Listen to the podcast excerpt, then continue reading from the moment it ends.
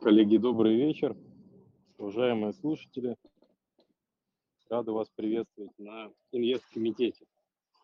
А, я так понимаю, что мы по традиции пару минуточек подождем, прежде чем начинать, да? Ну, а эти пару минуточек вы можете использовать, чтобы найти наше приложение в сторах, установить его а, и посмотреть еще наш а, блог на сайте gazprombank.investments, в котором мы пишем много полезной информации.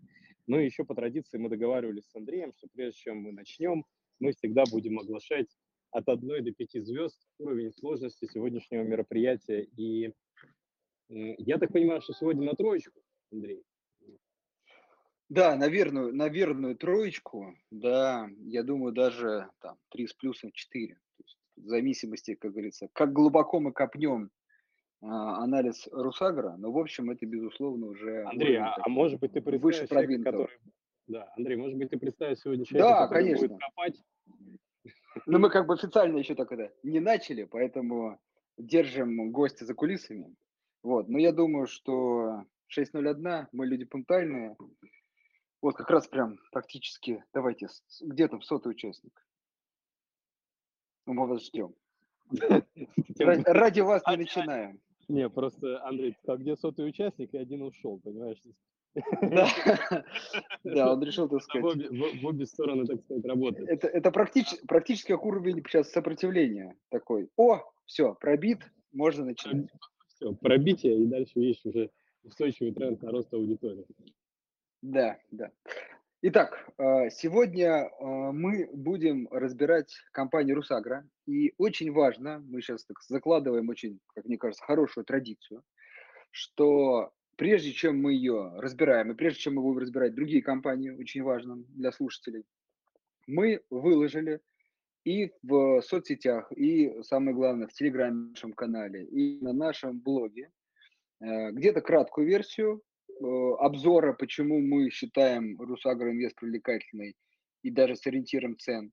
Э, и везде ссылочки очень важно стоят на наш блог, где этот обзор, так сказать, в максимально подробном, глубоком формате сделан. То есть, если вы ну вот до этого эфира с этим не ознакомились, обязательно ознакомьтесь. В перспективе скажу так, что если вы регулярно будете посещать подобные мероприятия, я думаю, годика так через пол, может и раньше, у вас будет точно собственный инвестиционный портфель, причем с глубоким пониманием, почему именно те или иные компании в него нужно включить, на что рассчитывать, какие риски, в общем, глубокое понимание. Это очень важно. Ну, а, собственно, э, каждую Андрей, компанию... Поправь да. меня, пожалуйста, если... Но я же точно помню, что мы уже разбирали компанию Русагра. Мы, мы ее разбирали, да, но это было там, в, другом, в другом месте, с другой аудиторией и без вот такого теперь уже фундаментального глубокого подхода с описанием и так далее. Поэтому э, мы решили, сказать, ничего страшного, еще раз зайти на этот круг, но э, уже как бы четко расставив акценты наши по этой компании, почему, как и так далее. Вот, ну, с того момента, как мы разбирали ее последний раз, там я помню, что цена достаточно ну, там была какая-то динамика по цене достаточно неплохая, на мой взгляд. Она и сохраняется. Об этом мы поговорим. И вышел новый отчет, да. и тоже об этом поговорим. Ну и, собственно, э, гость. Э, сегодня у нас э, инвестиционный аналитик Максим Дмитриев. Максим, добрый день. Добрый вечер. Добрый вечер. Да, Максим, собственно, нам расскажет про Русагра, про его собственный взгляд. Мы его помучаем, позадаем вопросы, а потом дадим вам, э, слушатели, тоже слово, ну, слово и возможность позадавать ваши вопросы. Напоминаю, задача максим, максимальная, нужно ну, каждому, по крайней мере, в конце попробовать ответить на вопрос. Все-таки Русагр стоит вам включить э, в ваш портфель или нет, чтобы, так сказать, время было проведено с пользой. Максим, вам слово. Расскажите нам, почему Русагры нужно покупать здесь сейчас, очень важно по текущим ценам. Здравствуйте, друзья. Спасибо за предоставленное слово. А, в моем понимании Русагра – это компания, которая сочетает в себе возможности роста и ценность, которую представляют обычные дивидендные компании.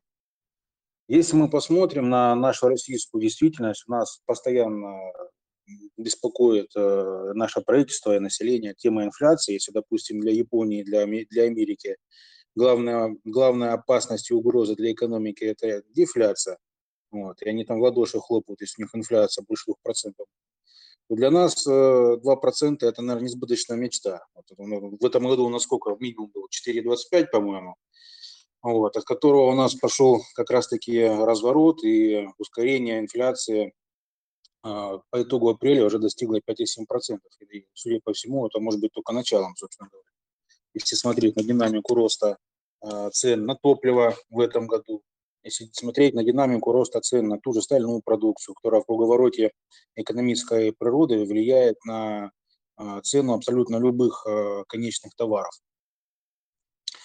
Значит, Русагра, по большому счету, это единственная компания на фондовом рынке российском из э, достаточно, так скажем, уверенно стоящего эшелона акций, которую инвестор может купить и, по сути, захеджироваться от инфляции, которая растет э, благодаря этой инфляции, благодаря росту цен на продукты питания, компания значит, э, получает определенные бонусы. Это мы прекрасно видим из отчетности, будь то, допустим, четвертый квартал прошлого года или вот вчера опубликована отчетность за первый квартал 2021 года, выручка выросла на 52% год к году квартальная. Компания занимается а, производством таких продуктов, как сахар, а, масло-жировая продукция, а, свинина и зерновые культуры порядка 32% экспортируется в другие страны. То есть у компании есть достаточно серьезная, солидная валютная составляющая, которая является демпфером при обесценении нашей национальной валюты. А что еще важно? Важно то, что компания достаточно проводила последние годы активную, агрессивную, даже я бы сказал, политику развития, экспансии на рынке. Постоянно скупала более мелких э, конкурентов или, так скажем, коллег по цеху, и выросла до определенного размера, и на сегодняшний момент она уже, можно сказать, прошла определенный пик э, высоких инвест-затрат, и они как бы несколько замедляются. Это позволяет компании э, наращивать э, фактически денежный поток, который остается в распоряжении акционеров, и направлять его на выплату дивидендов, что, собственно говоря, компания демонстрирует, что, собственно говоря, менеджмент заявляет на пресс-конференциях. Значит, э, по итогам обзора, что мы с вами делали на компанию, можно сказать, что она стоит неоправданно дешево. Потому что, в принципе, у нас весь рынок стоит российский относительно недорого, так как сложилась, традиция такая сложилась, э, санкционное давление постоянное происходит и, собственно говоря, э, обесценение валюты российской. Но в случае с Русагро, мне кажется, это вот неоправданная ситуация, и, возможно, даже какая-то вот э, рыночная неэффективность на лицо проявляется. Потому что если смотреть по, по форвардному показателю PNI, то есть э, цена компании, капитализация к ее будущей ожидаемой прибыли, но она стоит 4 э, годовых прибыли. Я просто не знаю, что может быть дешевле, чем 4 годовых прибыли за компанию, которая имеет совершенно понятные драйверы роста, которая выплачивает достаточно неплохую дивидендную доходность. Э, по моим оценкам, э, за полный 2021 год дивидендная доходность может составить порядка 12,5% по текущим ценам, то есть около 115 рублей.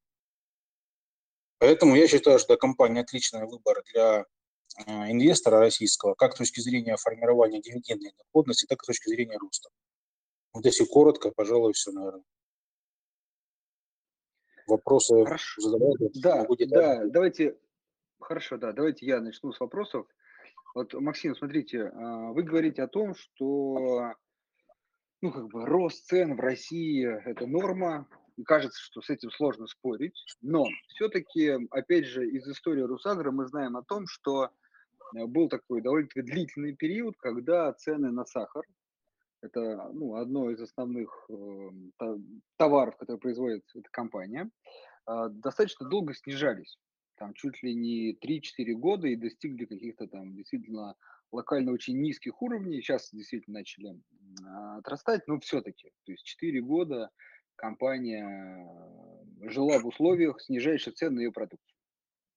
То есть, э, ну, такой обывательский нормальный вопрос. А вдруг это повторится? Вдруг сейчас вырастет, а потом опять начнет снижаться? Ваш взгляд на эту Ну, историю? Мой взгляд на эту историю заключается в том, что вот э, то время, которое вы назвали, оно было ознаменовано а, всплеском, так скажем, в- ввоза, ввоза сахара со стороны белорусских границ. Это был импортный сахар низкого качества из Бразилии, который поступал. И под видом, значит, белорусского сахара, который там отродясь не производился, он поступал в Россию. Ну вот, насколько мне известно, на сегодняшний день эти, так скажем, лавочки пути закрыты. А, И как раз-таки, чтобы не уронить э, собственный рынок производителей сахара, правительство предпринимает определенные меры. И как бы, ну, я думаю, такого, так- такой ситуации больше не повторится, скорее всего. Ну, это как это, да, белорусская креветка и все остальное.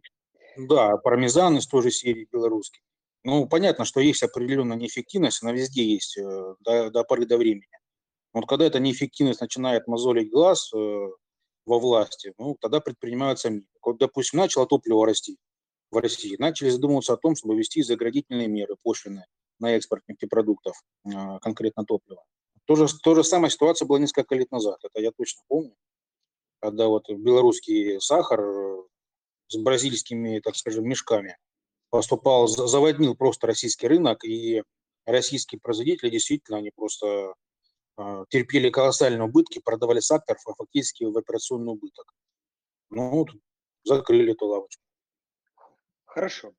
А, Давайте, да, вернемся к Русагро. Смотрите, а, с точки зрения там, перспектив э, вот, самой компании, там есть сегмент, опять же, производства сахара, а, там, масла, жировых продуктов, активно они инвестируют в там, производство мяса и так далее. А, Как вы видите эти перспективы? Все-таки это в большей степени компания, которая достигла определенного уровня и ра- и размера, и в большей степени в долгосрочке это дивидендная история? Или все-таки есть какие-то у компании так сказать, амбиции дальше развиваться? Но смотрите, у компании достаточно большой промышленный кластер находится в Дальневосточном а, регионе. И э, значит, недавно она заключила этот партнерский контракт с китайской торговой сетью. Пока что в эту сеть поставляется только растительное масло, фасованное в бутылку, бутылку. Но как бы логично предположить, что дальнейшее сотрудничество будет не за горами. А, Во-первых, э, огромный объем экспорта, который может компания предложить для выхода на огромный китайский рынок, это будет, конечно, мощнейшим драйвером роста. А, И в чем преимущество заключается еще дополнительно в том, что цены на китайском рынке, они выше, чем на российском. Вот. Поэтому я думаю, что у компании есть, э, есть факторы роста. То есть я поэтому подчеркнул, что это и дивидендная история, и, к удивлению, может быть, нек- некоторых, это в том числе и компания роста. А, Я сейчас поясню, я имел в виду не, не столько э, за счет э, потенциального повышения роста цен, а вообще компания, ну, то есть изучая ее, компания планирует там строительство новых заводов, мощностей, новых пассивных и так далее. То есть вот, сказать, натуральное выражение расти. Нет, ну безусловно, конечно, конечно, конечно, планируют. Инвестпрограмма есть, э, на эту инвестпрограмму предусматриваются определенные средства, по-моему, порядка 20 миллиардов на этот год. Вот. э, Но просто темп будет, наверное, уже не такой, как прежде. Во-первых, потому что сложнее расти с высокой базы по сравнению с низкой базой. Во-вторых, э, просто компания уделила неоднократно на пресс-конференциях акцент на то, что э, хочет обеспечить определенный баланс между развитием и э, приверженностью выплаты дивидендов для своих акционеров.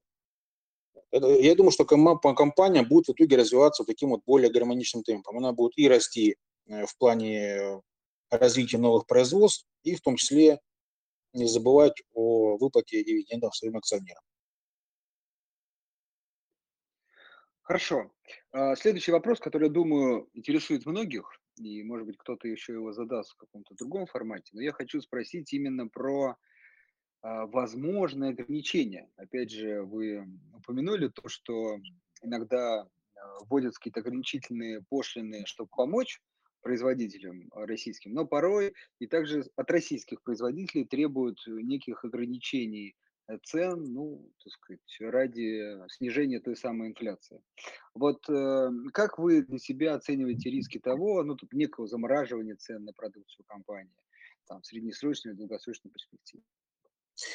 Э, очень просто. Смотрите, специфика этих всех ограничений такова, что сначала цены растут, вырастают до определенного момента, а потом их ограничивают. То есть я уже в одном инвестор-обществе обсуждал эту тему несколько месяцев ранее, когда только правительство только, при, при, при, э, только ввело эти вот ограничения на определенную продукцию. То есть что это означает для компании? Цены выросли, потом правительство их э, ограничивает в росте. Но де-факто это устанавливаются, по сути, отпускные цены для заводов-изготовителей этих, этой продукции, понимаете? То есть э, компания, да, наверное, больше не может наращивать эти цены в силу ограничений правительства, но тем, но тем не менее э, эти цены, по сути, фиксируют те уровни, на которых они находятся в данный момент. И в принципе... Ну, вы имеете в виду, что, что какой, ну, какой-то момент они же выросли, да, и вот этот вот э, рост, ну, как минимум помогает компании там, пережить потом уже фиксацию дальнейшую цен, правильно? Совершенно верно. То есть мы посмотрим на отчетность за первый квартал, плюс, э, собственно, сколько сейчас? 51% годовая выручка год году за первый квартал. То есть мы сначала цены дождались, да. когда мы выросли, а потом их зафиксировали. У нас наперед э, не думает э, блок Министерства экономического развития. А, смотрите, давайте как раз, можно чуть поподробнее, вот э, читалась компания за первый квартал, а, какие там цифры? То есть вот, ну, рост выручки, рост прибыли, основные показатели, может что-то еще, там какие-то производственные показатели, если есть. Знаете, самое что привлекательное, что вместе с ростом выручки у компании растет э, маржинальность, рентабельность бизнеса. То есть рост выручки, грубо говоря, там на 52% вызывает рост чистой прибыли на 115%. Почему? Потому что затраты относительно постоянные, а выручка, она растет. И за счет вот этого мультипликативного эффекта на фоне роста маржинальности компания получает, э, по сути, значительно весомый рост э, как в чистой прибыли, так и в фактически денежных потоках. Если говорить за сегменты, то э, такие вот, допустим, сахар, сахар и масложировой сегмент, они выросли по Э, объемом производства, если в деньгах измерять, на 62 и 65% соответственно. Остальные сегменты, мясной 26, растение, сельское хозяйство, зерновые культуры на 35%. Год году, это все показатели я назвал. Хорошо, да, то есть первый квартал, можно сказать, такой ударный, достаточно ударный, позитивный. Ударный. Хорошо, еще одну тему, вы ее вкратце озвучили, но все-таки хочу на ней чуть-чуть поподробнее а, остановиться. Это экспортный, э, экспортный потенциал. А, там, вы назвали Китай, может быть, чуть подробнее расскажите об этом. Если, может быть, есть какие-то другие направления. То есть вот что в этом ключе, так сказать, может еще, так сказать, придать роста акциям?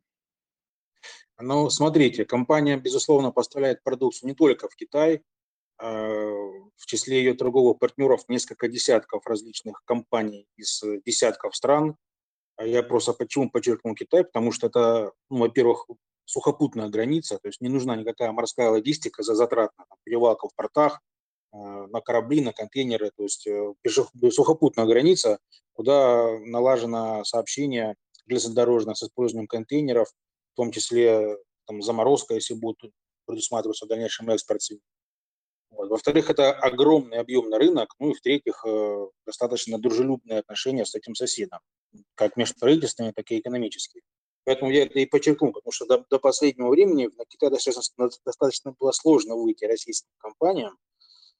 А, ну и, допустим, та же свинина еще не поставляется на китайский рынок. Но остается надеяться, что в ближайшие какие-то вот периоды, может быть, кварталы, год, компания расширит свой ассортимент, потому что, по сути, выход э, на крупнейшую китайскую сеть торговую, во-первых, это выход напрямую фактически к потребителю, а во-вторых, э, торговая сеть, она же не только там масло продает, простите, да, то есть там гораздо шире ассортимент, туда в дальнейшем возможна поставка и сахарной продукции, там, той же мясной продукции.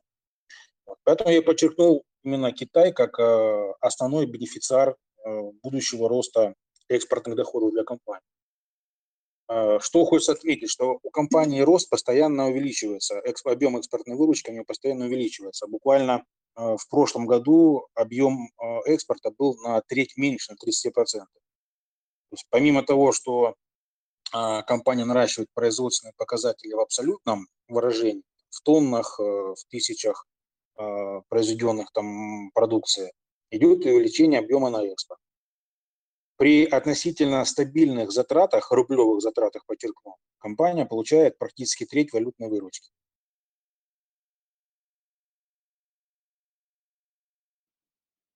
Хорошо, звучит оптимистично. У меня в этой связи теперь... сразу возник вопрос по поводу Давай. риска. То есть если мы а, ну, выглядит все очень хорошо, действительно, и я сам солидарен с позицией, что это очень интересный актив для того, чтобы рассмотреть его в покупке, но как у любого бизнеса, ему присущи определенного рода риски. Можем о них поговорить, чтобы не складывалось ощущение, что это условно там, идея, в которой нет недостатка. То есть, если ну, там может быть какая-то долговая нагрузка, валю, какая структура этого долга, то есть он валютный или рублевый, как, как вы видите что может пойти не так и почему эта как бы, инвест-идея может не реализоваться? Ну, смотрите, у нас э, любая инвестиция сопряжена с, с уровнем риска, с определенным.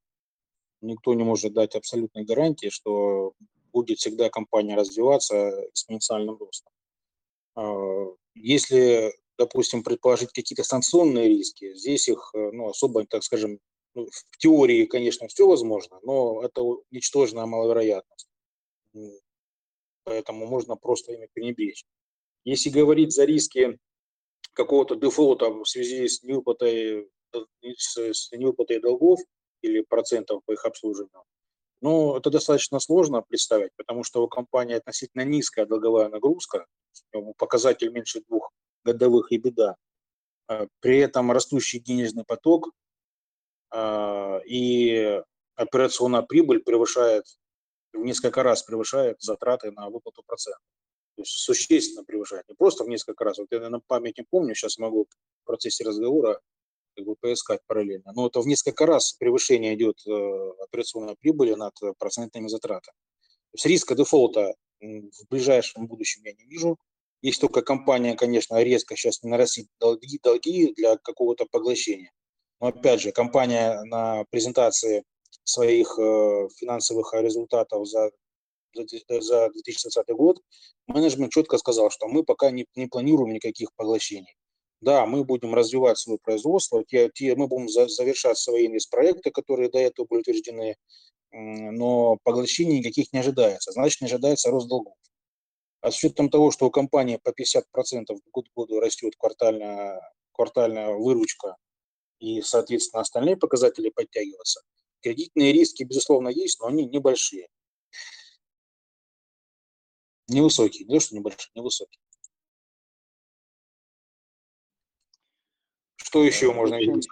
Да, еще, еще можно в качестве, прошу, прошу прощения, можно еще, конечно, предположить, что если рост продукции на внутреннем рынке, э, рост цен на продукцию на внутреннем рынке по каким-то причинам будет продолжен, хотя у нас есть э, для этого заградительные пошлины, ну вот можно посмотреть, допустим, например, например, э, другой, другой, другой продукции, тоже топливо, и предположить, что компания, что, точнее, правительство ограничит экспорт за границу э, продовольствия.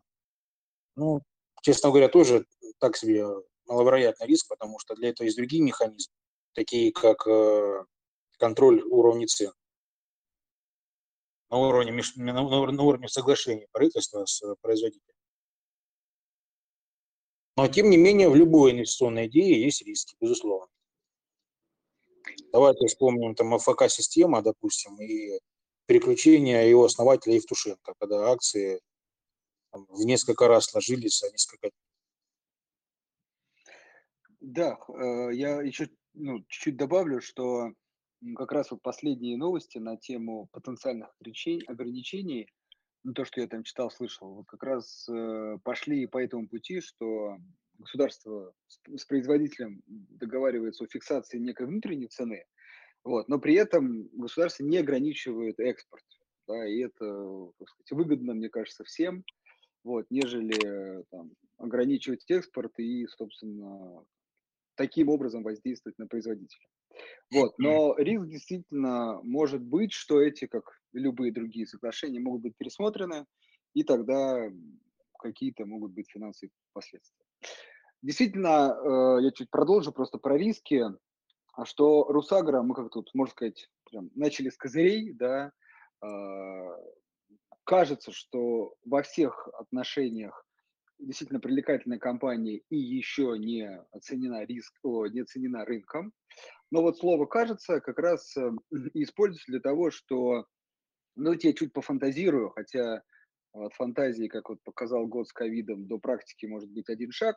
Я имею в виду, какие риски? Ну, например, там, ухудшение отношений э, там, с Китаем или что-то, какие-то внутренние у них э, события, которые приведут к тому, что например, этот рынок будет опять для нас закрыт на какое-то длительное время. Вот вам первое. Второе, это, там, например, опять какой-нибудь вот история с там, бразильским сахаром и так далее вылезет через какой-то другой там экспортный коридор. Опять же, это вот я просто накидываю. Потом всегда это все-таки сельскохозяйственный производитель, есть не урожаи, вот, какие-то там форс, форс-мажорные обстоятельства с этим связаны. Плюс производители мяса – это какие-то болезни. Вот, да, если кто уже там занес руку над покупкой, да, э, тут немножко, возможно, приостановился и осознал, что риски-то есть очень важно. Просто кажется, что при сохранении, вот так очень важно, текущих тенденций, да, и причем тенденций уже реализованных в показателях. То есть мы уже видим эти прибыли, уже видим эту выручку, уже видим, вот недавно были выплачены а, просто ну, очень хорошие дивиденды э, по Русагро, и показатели только увеличиваются, и можно рассчитывать на большие дивиденды. То есть вот сейчас, да, кажется, что действительно это очень интересный метод. Но те риски, которые я еще раз озвучил, они могут, как это действительно э, всегда происходит, неожиданно реализоваться – и тогда все это скорректируется, изменится. Но это и есть риск инвестирования в акции, поэтому это тоже надо учитывать. Дим, может быть, у тебя есть еще дополнительные вопросы с точки зрения рисков? С точки зрения рисков я бы, пожалуй, я скорее интересуюсь для того, что так пытаюсь посмотреть на ситуацию глазами наших слушателей да, и хочется их навигировать, на что в первую очередь стоит смотреть. Допустим, я принимаю для себя позитивное решение об инвестировании в акции этой компании. И я принимаю определенную инвестиционную гипотезу о росте там, EBITDA, да, о достаточно высокой долговой нагрузке, о потенциально высоких дивидендах. А зачем в первую очередь имеет смысл наблюдать на предмет того, что эта гипотеза не реализовалась? Да? То есть какие, наверное, на, на что обращать внимание в первую очередь, если я уже в этой бумаге нахожусь? когда я могу понять, что что-то идет не по плану, что-то идет не так.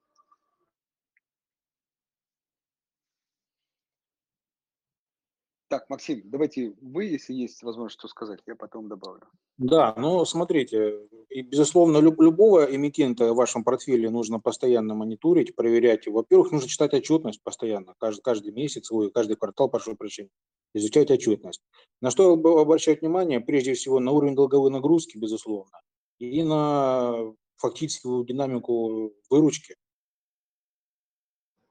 Выручка, она отражает, собственно говоря, такие показатели, как чистая прибыль, они достаточно волатильны. Уж чистая прибыль, наверное, все знаете, рассчитывается с учетом э, единоразовых каких-то крупных доходов, расходов, какие-то не денежные статьи, убытки и прибыли отражаются в чистой прибыли. Поэтому достаточно волатильный показатель. Прежде всего, вот выручка, я считаю, и фактически денежный поток э, фрикошлоу, который остается в распоряжении компании. Два показателя, которые отражают доходность, э, динамику темпов роста доходов компании.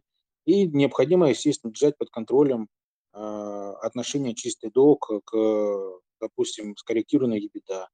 И, кстати, я перепроверил, вот сейчас актуальная отчетность вчера вышла, а, мы говорили, что меньше двух, вот если быть точным, 1,6 показатель, 1,62. соотношение чистого долга к скорректированному показателю EBITDA.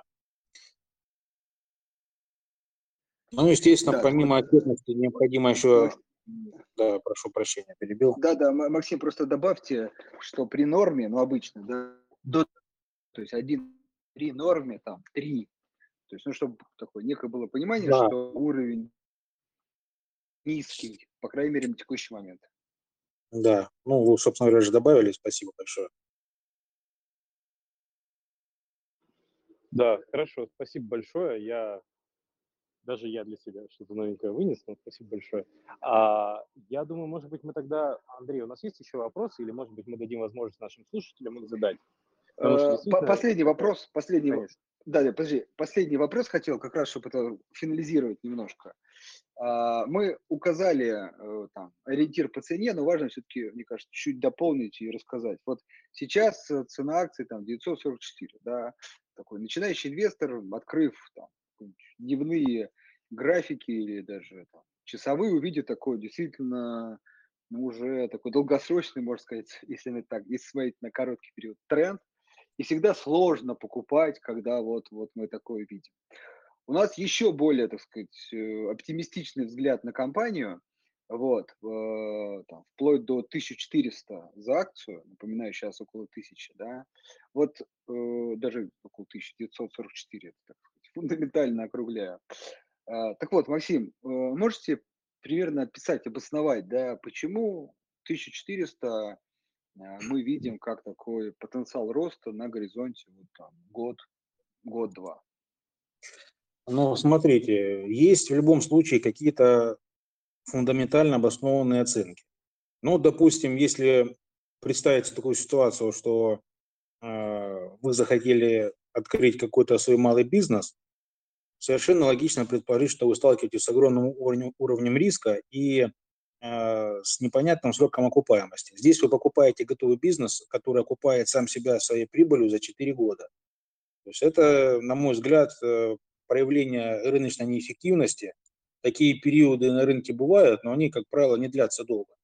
Несколько месяцев, может быть, полгода это окошко может длиться, потом оно просто будет схлапываться, это окошко, эта неэффективность будет уходить. Э, Во-первых, высокая дивидендная доходность. Э, С учетом того, что доходность по э, нашим голубым фишкам российским составляет в пределах 6%, здесь ожидаемая в ближайшие 12 месяцев составляет 12,5%. Во-вторых, потенциал дальнейшего роста денежного потока компании. Ну, собственно говоря, вот мне даже добавить нечего в этом плане. Здесь цифры говорят сами за себя. Хорошо, ну, я думаю, теперь точно можно перейти к вопросам. Поднимайте руки, мы вам дадим слово и сможем судить компанию.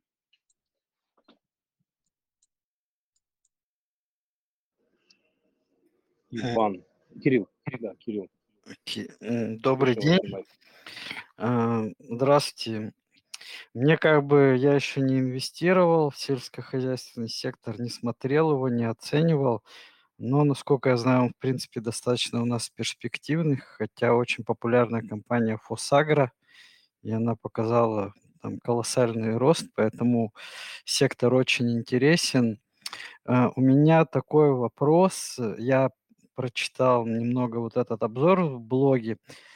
А, Вопрос меня интересует, насколько бумага хороша для долгосрочной инвестиции, то есть купить ее на 3-5 года. Вот обычно для этой оценки используют показатель рентабельность именно инвестиций, то есть не в общем, как работает капитал в компании, а именно те направления, куда компания вкладывает, инвестирует. Вот. Можно ли это как-то оценить? И второе, интересно, может быть, тоже оценивали, как работает так, такой ограничитель, как вообще заполненность рынка. Ну, грубо говоря, я имею в виду, что, например, то- той, той же курицы мы практически 100% производим внутри стороны, чтобы закрывать как бы потребление куриного мяса. Вот. То есть влияет ли этот фактор, как-то ограничивает возможный рост компании в будущем? Или наоборот, за счет импорт, ой, за счет экспорта как бы это, это ограничение особо не работает, то есть компания может спокойно расти и активно продавать не только внутри страны, но и за рубеж. Вот, в принципе, все. Спасибо, отличный вопрос, Кирилл. Я думаю, что коллеги сейчас прокомментируют. Давайте я начну.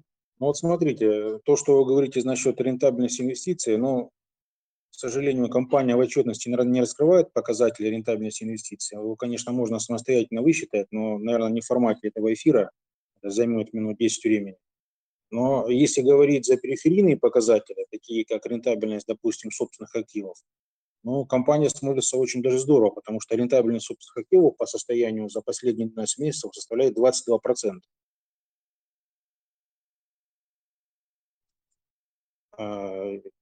Если мы говорим с вами за, допустим, такой показатель, как рентабельность общих активов, который есть э, на балансе компании, это 9,8%. Ну, допустим, как обычно а, акционеры смотрят. Вот если у компании есть собственный капитал, а, на каждый вложенный рубль он дает 22% отдачи.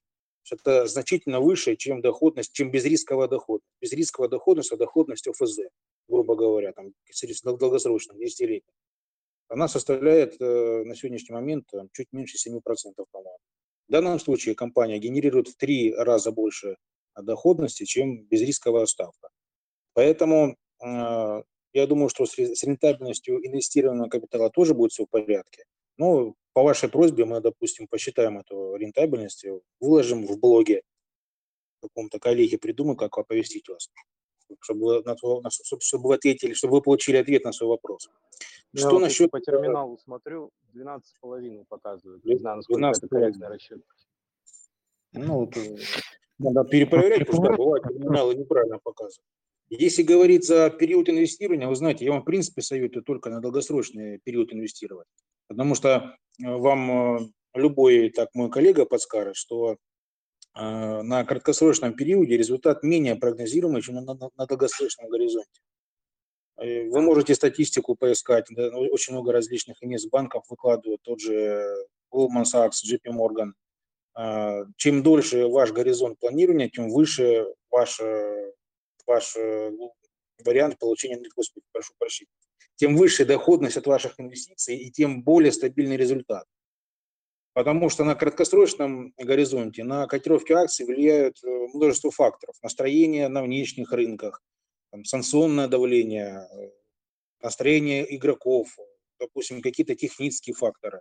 Зачем об этом думать и зачем ломать голову? То есть, если вы инвестируете, инвестируйте в долгосрок. Что насчет Хорошо. вашего второго вопроса по поводу а, ограничений, допустим, по такой продукции, как курятина. Ну, во-первых, Росагро мясо курицы не производит, а занимается исключительно мясом свинины. И с мясом свинины, по-моему, там у нас нет такой позитивной статистики, как по курятине. И опять же, мы сейчас э, говорим о том, что компания имеет огромный экспортный потенциал. И большого соседа рядом, Китай, у которого постоянно какие-то проблемы с собственными сухоугодиями и собственным поголовьем в сфере животноводства, не хватает продовольствия, они импортируют эту свинину из Австралии, из, из Америки, ну как бы будут и Русагро импортировать, куда они денутся. Вопрос времени.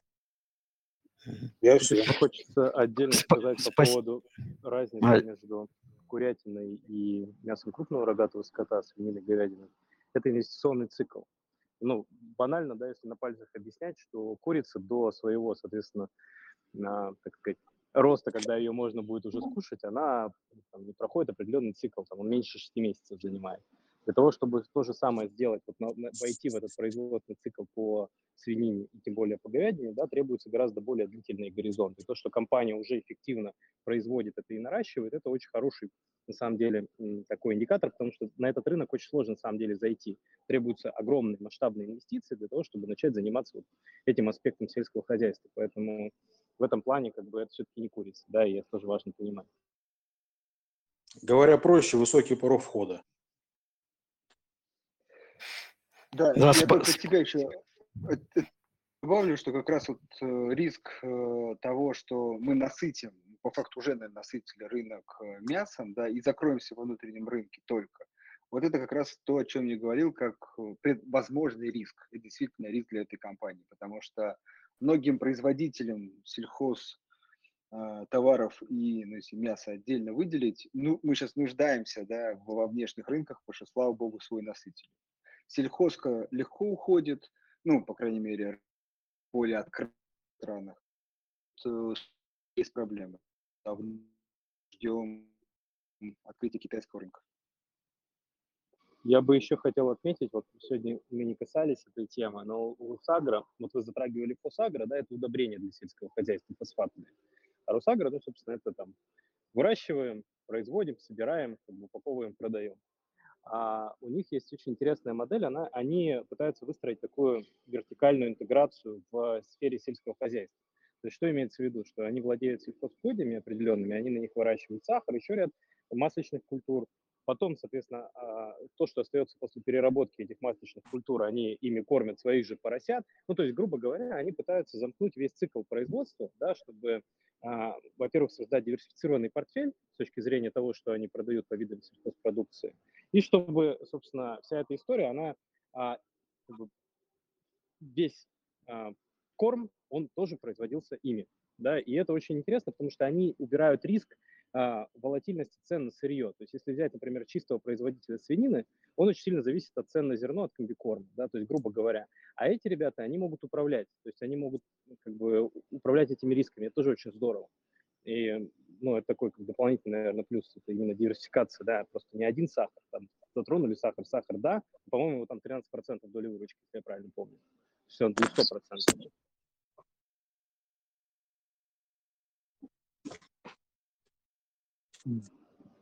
Так, э, да, предлагаю вопрос.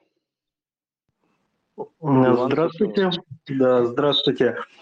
Э, хочу сказать спасибо Русагра за 650 рублей. В прошлом году набирал акцию. Продолжаю набирать по 800, по 900. Очень нравится. А вопроса два у меня. Первый по дивидендам. Это то, что, я так понял, компания не российская, ГДРки выпускает. И все боятся двойного налогового обложения. Вот, э, что с этим? Будет ли она российская? Там, ну, какой выход с этого? Просто очень многие инвесторы боятся этого, чтобы по 30% за дивиденды не платить. И второй вопрос, будет ли она включаться в индекс Мосбиржи? Планируется это или как что? Спасибо. Да, я, наверное, начну со второго вопроса. Если есть, есть что ответить по первому, можем начать с него. По поводу индекса московской биржи, да, важно понимать механику расчета. То есть это берется топовые компании по капитализации, это, собственно, рыночная оценка бизнеса, да, и они, бы, в зависимости от того, а какое место на рынке по капитализации они занимают, такую долю индекса пропорционально общей капитализации рынка они получают. Да? Поэтому здесь как бы ответ очень простой. Смотрите на капитализацию компании, сравниваете ее с нижними позициями индекса московской биржи, если вы понимаете, что компания уже по капитализации догоняет, обгоняет позиции там ниже, то, скорее всего, на следующем квартальном пересмотре ее в этот индекс включат. Ну и, соответственно, фонды в нее начнут заходить. Это дополнительно, как правило, такой boost цен на актив. Да, достаточно просто. Все это делается, состав индекса публикуется на сайте, все это вы можете сделать самостоятельно.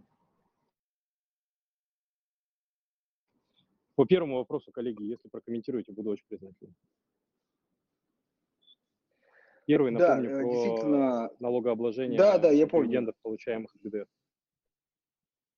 Да. Ну, во-первых, да, для слушателей давайте скажем, в чем проблема. В том, что э, Русагра действительно зарегистрирована на Кипре. Понятно, что э, крупные компании – это всегда холдинги, и все активы ее, ну или там большая часть находится в России, это действительно российские юрлица, но вот головная структура непосредственно акций, которые торгуются, это действительно а, компания зарегистрирована на Кипре. Вот. Э, последнее, что я слышал, что мы там вот с Нидерландами э, разорвали это соглашение с Кипром, вроде этот вопрос решили, но, наверное, тут сложно что-то сказать, потому что ну, мы не можем четко э, прогнозировать этот процесс. Поэтому, наверное, в список вот рисков, которые мы э, тоже завели, э, в другой колонке по сравнению с плюсами, вот можно отнести этот риск. Пока вроде негативных новостей нет на эту тему, вот, ну, больше добавить нечего. У меня, по крайней мере. Но я думаю, что мажоритарные акционеры Росагра тоже будут не заинтересованы в оплате двойных дивидендов. Поэтому если здесь ситуация, так скажем, будет разворачиваться негативным образом, скорее всего, они последуют примеру других компаний, которые успешно уже мигрировали с территории а, таких государств, как Кипр, на территорию российского, ну, и получили российское резидентство. Этот риск есть, да, из разряда теоретических, но вопрос, а захотят ли сами мажоритарные акционеры этой компании значит, платить, два, два, два раза платить налог? Наверное, не захотят. Да, тут важный плюс, что как раз вот э, там частные лица акционируют компании, мажоритарии. В общем, мы, так сказать, с ними в одной лодке. И, в общем, кажется, что им тоже это был, этого бы не хотелось. Хорошо. Есть ли еще вопрос?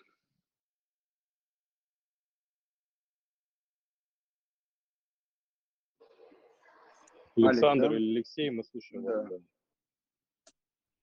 А, здравствуйте. А будут ли еще небольшие коррекции по акции Росагры? Кто ж его знает? Да, это мой, моя любимая рубрика, я ее называю «Вопрос Павлу Глобе». То есть, э, к сожалению, да, краткосрочные колебания, вот как правильно сказал Максим, вещь э, непредсказуемая, либо, по крайней мере, ну, я просто оговариваюсь, потому что есть э, люди, которые пытаются это анализировать. Ну, в общем, нам кажется, что э, эта вещь малопредсказуемая, и на нее можно только надеяться. Вот если ну, вы есть, хотите увидеть че... коррекции, да. Просто, честно говоря, не очень понятно, зачем, ну, то есть, если мы принимаем для себя там какое-то решение, что нам этот актив интересен, и мы готовы его в долгую держать, то вот э, как бы зачем брать риск того, чтобы ждать, пока он скорректируется на 5%, хотя он может этого и не сделать, потому что недооценка коллеги там не поправят на больше 50% по некоторым обзорам. Вот, и вы берете, по сути, на себя риск того, что вы хотите купить дешевле, но, скорее всего, просто поезд может уехать как бы в другую сторону, да, и цена будет все выше и выше. В этом смысле, как бы тут момент такой, что если вам цена, если вам эта компания не нравится по каким-то соображениям, вы не готовы ее покупать, ну тогда не покупайте, да, если вам кажется, что это хороший перспективный бизнес, который будет платить и расти, то мне кажется, что текущая цена, она вполне обоснована для того, чтобы в это зайти. Но опять же, как бы ничего не является индивидуальной рекомендацией, это просто мои соображения на этот счет. Что касается сложности предсказания коротких движений рынка, ну здесь все очень просто.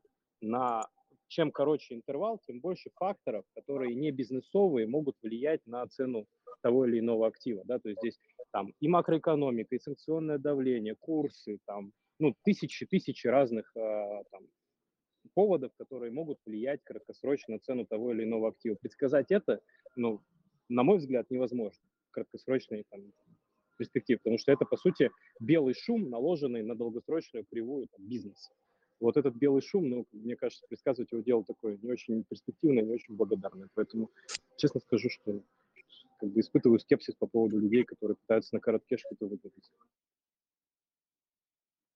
Можно добавить? Да, давай, давайте, Максим. Ну вот смотрите, вопрос про риски коррекции. Тут важно понять, э, вы спрашиваете с точки зрения, чтобы получше найти точку входа для себя, или просто предполагаете дальнейшую волатильность. Если первое, то вот абсолютно соглашусь с коллегами, абсолютно бессмысленно гадать. И как показывают многочисленные исследования, экономические. Самый выгодный путь инвестирования – это берете ваши условные там, 100 рублей, делите их на 12 месяцев и методично каждый месяц на одну двенадцатую покупаете акции нужных вам компаний. Не все сразу деньги тратите на приобретение, а просто методично делайте загрузку портфеля на протяжении 12 месяцев, 12 равными частями. Если говорить за риски, в принципе, коррекции, да, то, как бы, во-первых, если мы вспомним 2020 год, мартовский провал, всех фондовых индексов, то как раз-таки Росагра, он э, меньше других компаний э, потерял в своей цене. Это во-первых. То есть он выступил своеобразным, так скажем, защитным активом, которые начали быстро инвесторы приобретать и очень быстро всплыл обратно, гораздо быстрее, чем остальной весь рынок. Это во-первых. А во-вторых, если с позиции, что будет дальше с моим, с моим, так скажем, портфелем, относитесь вот к приобретению ценных бумаг не как к покупке бумаг каких-то, а как к покупке доли бизнеса. Вы покупаете долю в бизнесе. А, то же самое, что вы покупаете себе, допустим, квартиру. Вы купили квартиру, вы в ней живете или там в аренду сдаете. Вы же не бегаете каждый месяц или каждый день на биржу, на, на рынок, вы не, не, к риэлтору не бежите, не спрашивайте, сколько ваша квартира стоит сегодня, сколько она будет стоить завтра и послезавтра. Нет, не спрашивайте. Так и здесь относитесь таким же подходом к вашему выбору инвестиционному. И дайте возможности времени и сложному проценту сделать за вас работу по формированию капитала вашего. Пожалуй, все. Да, я Так. тут абсолютно соглашусь. Э, Да, только маленькая ремарка, опять же, просто эта рубрика мне понравилась про риски, да, потому что действительно много положительного сказали. Вот также к рискам могу отнести просто глобальная какая-нибудь коррекция, которую там многие ждут, предсказывают, правда давно предсказывают.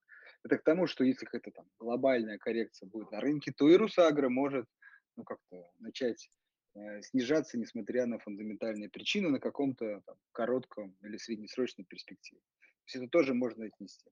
Ну, а в общем, согласен, гадать, искать точку входа – вещь бессмысленная. Так, Мне хочется понять, ответили ли мы на ваш вопрос. Если нет, то можете там, уточнить дополнительные какие-то моменты, если вы посчитаете нужным. Так, ну на рынке сейчас боковик, или это не очень такой серьезный риск? А, Ну, видите, тут немножко как бы еще чуть расширю тезис коллег, да, мы, как сказать, покупать и инвестировать это чуть другая логика принятия решений, да, то есть нам не очень имеет значение, что там сейчас на рынке. Объясню, мы входим а, в идею покупки доли в бизнесе, да, и хотим дать ей достаточный горизонт времени, чтобы она реализовалась. Ну, то есть, грубо говоря, у нас там цикл а, от отчета до отчета, да, то есть вот сейчас компания читалась, мы видим, что динамика очень хорошая, мы поэтому эту рубрику как бы и затеяли, на эту тему там с вами общаемся.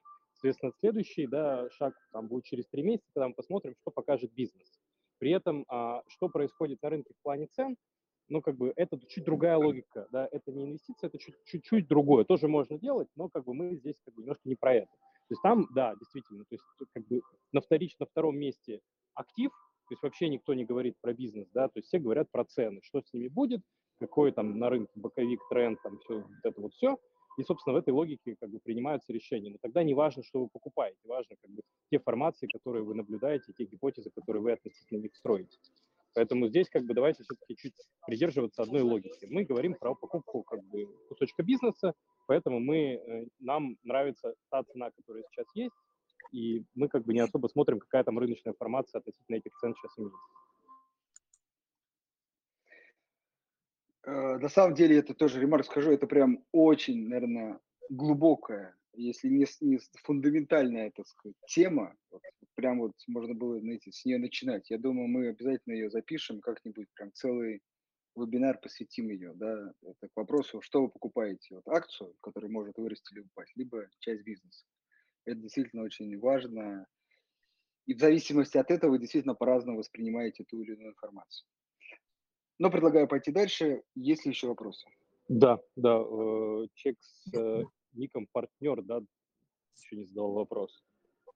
Да, абсолютно верно. Только у меня, извините, не вопрос. Э, Я бы хотел, чтобы со мной кто-то связался непосредственно за пределами чата, а, за, за пределами этого разговора из именно работники Газпромбанка. Есть одна ситуация, хотел бы ее рассказать. Это достаточно важная информация, но просто не для всех. Вот, а, поверьте. Поверьте, Заинтриговали. есть а, не то, что касаемо акций, там еще чего-то обсудить.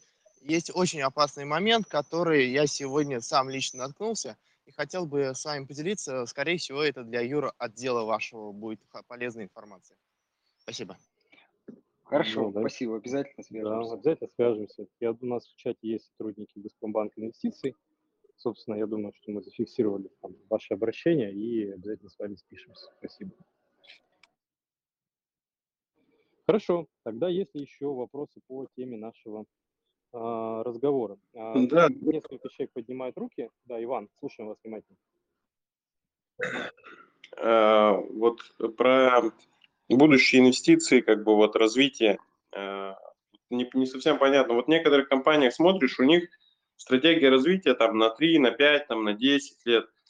А вот э, какой, ну, есть ли такая стратегия по, срок, по срокам, или она просто вот растянута, что вот мы вот это, вот это, вот это как-то, ну, без сроков будем делать.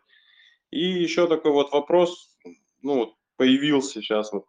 А вот если Русагра перейдет в российскую юрисдикцию, это может как-то повлиять э, значительно на цены акций? Спасибо. Да, спасибо большое, Иван. Давайте по частям также, да, с первого вопроса по логике инвестирования и выбору, собственно, таймфрейма, да, то есть в каком горизонте вы вкладываете свои деньги. Ну, я, я, может быть, сейчас, коллеги, у каждого же свой подход, да, в принципе, там, как сказать, э, инвестиции, они для каждого вроде бы подходы там плюс-минус одинаковые, но все их немножко по-своему под себя адаптируют. Вот для меня логика очень простая. Я покупаю активы, да, там, доли в бизнесе, как, как я говорил, там, нашим, соответственно, иностранных компаний, и дальше э, у меня нет какой-то четкой задачи, ну, то есть, как сказать, когда я буду из них выходить. То есть я в этом, в такой логике как бы стараюсь не мыслить, объясню почему. Потому что я же покупаю бизнес, соответственно, я за этим бизнесом, как я говорил, я там, стараюсь ежеквартально наблюдать. Соответственно, у меня есть гипотеза относительно развития выручки, относительно там, каких-то там событий, связанных с инвестиционным циклом этих компаний. И я смотрю, как они реализуются. И, в тот момент, и пока мой как бы мое видение, мои прогнозы относительно роста там сбываются, да, и компания показывает хорошую динамику, я ее держу. Соответственно, если я вижу, что отчет выходит тот, который заставляет меня там насторожиться, я понимаю, что какие-то базовые вещи, из-за которых я в эту компанию входил, они перестают быть привлекательными, там растет долговая нагрузка, стагнирует выручка, там какие-то, может быть, э, инвестиционные вещи, которые они там, то, что менеджмент, например, мне очень важно, а, рассказывает относительно там, динамики развития тех или иных вещей, и то, что вот это там из года в год там радикально расходится с тем, что я вижу по компании, это вот для меня триггер к тому, чтобы выйти оттуда и купить что-то там другое. Да? На рынке много всегда интересных идей, интересных предложений. Но здесь же, как жизнь, она всегда сложнее, да, то есть, может быть, понадобится там деньги, может быть, еще что-то, какая-то история случится, которая, ну, заставляет там пересмотреть портфель. Такое бывает. Поэтому у меня как-то вот это все так, вот так работает. Как коллеги, я думаю, что могут сказать за себя, может быть, как-то иначе поступают. В отношении стратегии развития могу пояснить, что на год никто не планирует, Обычно стратегии направлены на более широкий горизонт, как минимум от пяти лет. Просто они каждый год, эти стратегии пересматриваются. То есть есть определенные контрольные точки, а, при порождении которых компания делает пересмотр своей стратегии. Может ее корректировать в большую или меньшую сторону. Вот. Конкретно Росагра, у нее есть пятилетняя стратегия развития. Вы можете зайти на сайт компании, посмотреть, она там изложена, насколько я знаю. Вот. И в рамках этой стратегии компания направляет, ежегодно направляет порядка 14-17 миллиардов э, рублей на развитие своего бизнеса и, раз, и расширяется.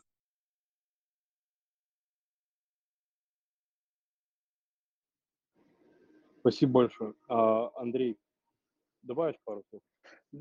Да, я ну, тоже согласен, что, наверное, может быть, нет такой четкой выраженной стратегии, как вот, там, бывает иногда там, с целями, задачами, планами и так далее. Но, в общем, так сказать, определенные, наверное, ориентиры есть. Э, что касается, а, что касается вот, ну, мы затронули эту тему там, что мы покупаем, часть бизнеса либо акцию, я предлагаю все-таки действительно мы прям вот запланируем на следующей неделе э, прям поговорить очень обстоятельно на эту тему. Как раз будет у нас урок для начинающих.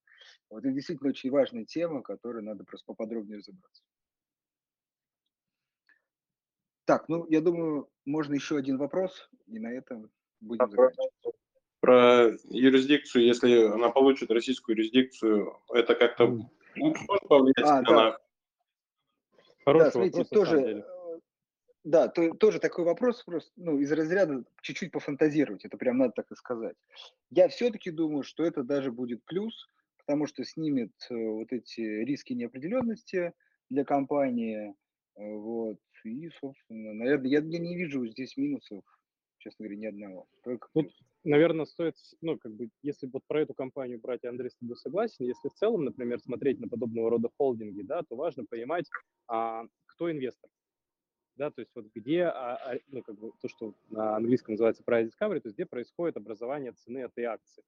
То есть, ну, часто так бывает, например, что компания действительно имеет активы в России, но в основном инвесторы западные, например, да, и там а оборот основной может происходить там не на российских площадках, а на других, на Лондоне, например. Редко, но такое потенциально возможно. Если бы был такой случай, да, то, наверное, вот такая как бы перевод из английского права в российское право, соответственно, а, уход от а, депозитарных расписок, он был бы скорее негативным фактором. Но в случае с Русагро кажется, что а, инвесторы здесь, мажоритарные акционеры здесь, оборот основной по активу тоже происходит здесь, да, и в этом смысле наоборот, кажется, что, как сказал Андрей, это даже, наверное, в какой-то степени может сыграть в лучшую сторону такая история, если она произойдет. Пока, в общем, даже текущая тенденция, в общем-то, опасений не вызывает. Будем, что называется, думать по факту. Э, добрый день, э, коллеги. Я хотел... Юрий. Здравствуйте. Я хотел вот по Русагро как раз по дивидендам. А, то есть получается налог с дивидендов в стране регистрации, там на Кипре получается 0%, да? А доплата налога с дивидендов э, в России э, получается 13%. А, то есть дивиденды приходят э, с Русагро брокеру не очищенные, брокер их передает, допустим, мне, и я уже сам должен подавать налоговую декларацию 3 НДФЛ по итогу года. Так получается, да? Да, так и есть. Угу. Понятно. Ну, с другой стороны же, э, мы, в принципе, по всем позициям, если там менее трех лет продержали акцию, не воспользовались льготой длительного владения, э, по итогу мы платим налоги на любые акции, в том числе и российских эмитентов, которые зарегистрированы у нас. Да, все верно. Единственная разница в том, что по российским компаниям уже приходят дивиденды очищенные. То есть, а, то есть ну, не, просто не, не нужно надо подавать самому подавать, да, да, да. Ну, ну я так принципе, скажу, да. что есть хорошая новость, что в этом году налоговая озадачилась автоматическим обменом информации по индивидуальным инвестиционным счетам. Есть высокая доля вероятности, что в следующем году там это все уже будет автоматизировано. Ну, с точки зрения там, подачи декларации, вычетов под них под ИИС и под вот, ну как сказать, все эти вещи, это про, да, это история про то, что налоговая постепенно доходит до разного рода платежей, да, и они тоже учитываются, там, ну, там, где-то брокеры назначают налоговым агентом. Скажется, что такая ситуация, да, она приведет к тому, что просто ну, брокер будет налоговым агентом еще и по таким вещам, тогда по такого рода выплатам, и тогда декларацию можно будет не подавать. Но пока вы правы, пока действуем, исходя из текущего законодательства. Все понятно, спасибо. Но единственное, по-моему, все-таки 15% налог. А не Нет, 13. 13, 13. Это, видимо, ну, 15 для тех, у кого доходы э, перевалили за определенную ответку. Сейчас же прогрессивная шкала в этом году. 13, а, ну да, 15 выше миллиона рублей, да. Да. Хорошо. А, ну, в принципе, я думаю, что мы на основные вопросы ответили. Вот. Э, компанию, надеюсь, мы осветили. Очень, очень рассчитываю на то, что это... Я почему так про риски всегда спрашиваю, да, чтобы обзор не выглядел однобоко, что есть одни плюсы, нет никаких минусов. Понятно, что инвестирование с акциями сопряжено с риском. Напоминаю, что это не индивидуальная инвестиционная рекомендация, это скорее мы очень призываем вас посмотреть на эту компанию поближе и посмотреть на предмет того, насколько она вам подходит в качестве там, инвестиционной идеи. Вот, наверное, вот так бы я хотел закончить. Действительно, компания очень интересная, с очень таким уникальным набором качеств бизнесовых. Да, и, соответственно, я чуть-чуть дополню, что а, подобные разборы у нас теперь будут регулярные. А, соответственно, мы будем проводить э, мероприятия, ну, не по каждому такой обзор, но часто мероприятие, где мы будем более подробно рассказывать об эмитенте, отвечать на вопросы, чтобы сказать, быть э, вовлеченным в эту историю и не пропустить рекомендации, вам нужно подписаться на наш канал в Телеграме, на наш блог, на ГПБ инвестиции. В общем, вы будете получать эти инвестиции, и дальше для вас это будет пища такая хорошая, на самом деле, тоже важно. Пища для размышления при принятии инвестиционных решений. Я думаю, что мы еще сделаем голосовалку в чате, да, то есть в телеграм-канале в нашем, на тему того, какая бумага вам интереснее всего к разбору в следующий раз. Мы предложим несколько вариантов из тех, которые нам нравятся, а вы выберите, кого вы хотели послушать в следующий раз. Мне кажется, это хорошая идея, чтобы создать такой некоторый интерактив. Ну что ж, а, спасибо большое, что этот час провели с нами. Напоминаю, по вторникам и четвергам такие мероприятия у нас происходят регулярно. Будьте с нами, читайте наш блог. Спасибо вам большое и до свидания. Да, всего доброго всем. До свидания. Всего доброго. До свидания. Всего доброго. До свидания. До свидания.